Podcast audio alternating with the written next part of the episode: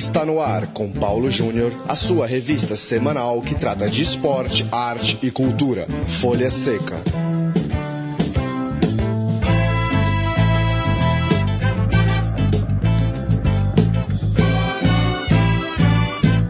Olá, ouvinte da Central 3, hora de mais um programa Folha Seca, nosso encontro semanal para tratar de literatura e cinema relacionados ao esporte. Folha Seca este de número 70, 70 edições é, que chegam toda quarta-feira em central3.com.br. O programa de hoje vai bater um papo com Eric Betting, jornalista que está lançando, e você já encontra inclusive nas livrarias, quentinho, o livro das bolas de futebol. Pesquisa do Eric a respeito das bolas que, enfim, rolam para lá e para cá é, desde muito tempo. Eric, valeu por aceitar o convite aqui do Folha Seca. Queria que você começasse falando da onde veio a ideia. É uma coisa de um fã de futebol é, ou é algo que já vem mais é, do jornalista que cobre, por exemplo, os negócios do esporte, Eric? Oi, é, olha, eu acho que é, é um pouco de tudo. A gente pode dizer assim, Paulo. Obrigado pelo, pela oportunidade, por poder falar um pouquinho sobre a história desse livro. Eu acho que todos nós quisemos algum dia chutar uma bola uma vez na vida, né? Bem ou mal, ou já chutamos, né? E pensamos nela, enfim, eu sempre digo que o grande objeto de desejo do futebol é a bola. Que ela entre no gol, obviamente, mas é, é ter a bola, é saber o que fazer com ela e tudo mais. E daí veio um pouco da questão jornalística.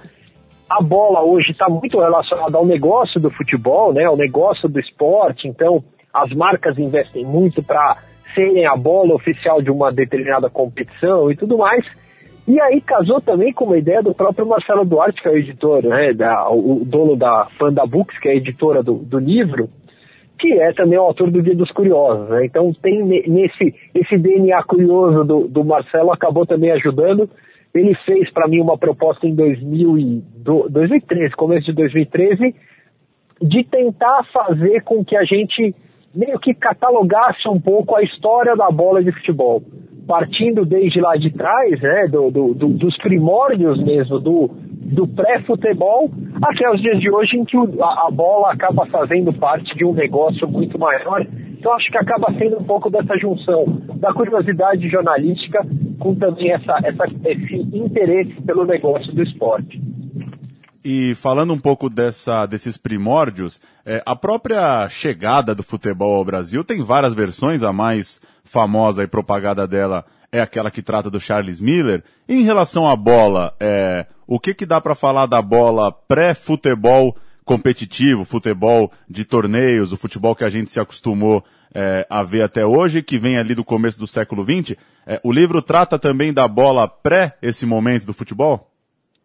É, a gente fala, fala bastante, fala das manifestações que existiam em dinastias chinesas, que tinha lá atrás na, na, na Grécia Antiga, que tinha na, na própria, na, na, na, nas, na, nas Américas colonizadas ali, pré-colonização espanhola, América dos Maias, tudo mais, em diferentes etapas, em diferentes momentos, na Europa medieval, tinham várias manifestações de chutar a bola numa pré-manifestação do que seria um jogo de futebol.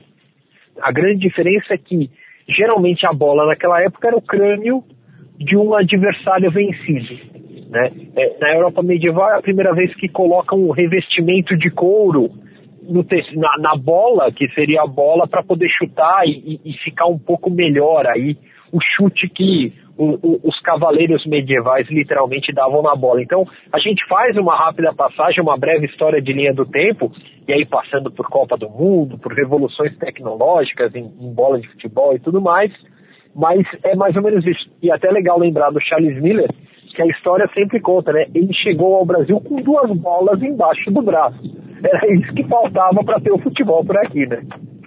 Pois é, e falando agora da parte do negócio, é, do momento que a gente vive hoje, é, onde são produzidas as bolas, é, qual, que é, é, quais, qual que é esse caminho até a bola chegar aos campeonatos, aos clubes, é, e qual que é o tamanho da importância da bola para os negócios aí de Nike, Adidas ou até das empresas brasileiras, é, é, um, é um setor muito grande? É menor do que, por exemplo, o de camisas, o de patrocínio direto aos clubes? Qual que é o tamanho desse mercado, a importância dele para essas empresas, Eric?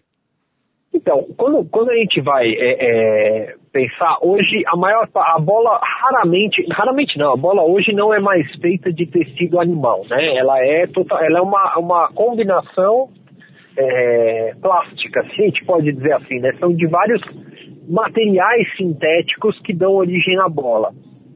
Mas ainda ela depende um pouco da, da interferência humana e até por isso ela acaba sendo muito produzida no, no, no, na Ásia, no Sudeste Asiático, né? Aí pega lá a China, é, Paquistão tem bastante produção de bola, Camboja tem produção de bola, enfim, vários países ali no, no, no Sudeste Asiático são grandes produtores mundiais de bola. É, e porque a mão de obra é mais barata, né? E aí já começa a entrar na questão do negócio. Para o negócio do futebol, você precisa que a mão de obra seja o mais barata possível para você conseguir baratear um pouco o preço da bola na produção e aí ganhar mais no lucro da venda da bola. E aí que é o ponto. Hoje, a, a, gente pega a Brazuca, que foi a bola da última Copa do Mundo, se não me falha a memória, foram 15 milhões de bolas vendidas da Brazuca no mundo inteiro. Né? Obviamente vence no volume mais camisas de futebol, mas a bola, como objeto de desejo, acaba sendo muito forte, muito importante, e aí com isso você tem um grande negócio. Ainda se vende muito mais camisa, muito mais chuteira, muito mais todo o resto. Até porque você vai vender uma bola da Copa do Mundo, uma bola do campeonato italiano, uma do campeonato brasileiro, uma do francês, uma do alemão e tudo mais. Então você vai restringir um pouco a quantidade de bolas disponíveis, lembrando sempre do bola oficial de jogo de competição. Né? É claro que você tem aquelas outras milhares de bolas que são produzidas. Tem muita bola que é produzida em presídio, aqui no Brasil a gente faz muito, é, que são bolas não oficiais ou que não têm o selo de aprovação da FIFA, mas que da mesma forma são utilizadas pelas crianças, pelas pessoas é, em casa, tudo mais, para bater uma bolinha é, amadoristicamente falando.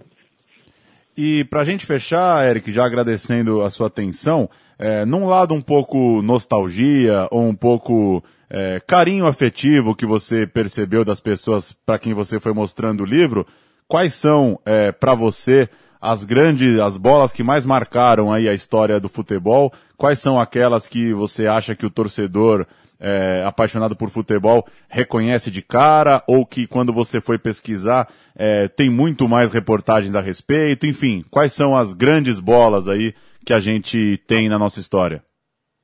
A bola que mais marca todo mundo é a própria capa do livro, é aquela bola tradicional preta e branca. Né? Aquela que tem os gomos pretos e brancos, são 32 gomos. Essa bola, até a história é contada no livro, foi a bola usada na Copa de 70 pela primeira vez. Foi a primeira vez que a bola passou a ter cor. Antes ela era basicamente a cor do couro, era meio marrom, meio alaranjada, coisa assim. É, e em 1970, que é a primeira vez que a Copa do Mundo é transmitida pela televisão, a Adidas tem a ideia de criar uma bola que se destaque aos olhos do telespectador. É a primeira vez que é pensada na bo a bola para ser vista pela TV. E aí ela precisa do contraste do preto e do branco para chamar mais a atenção nos olhos das pessoas.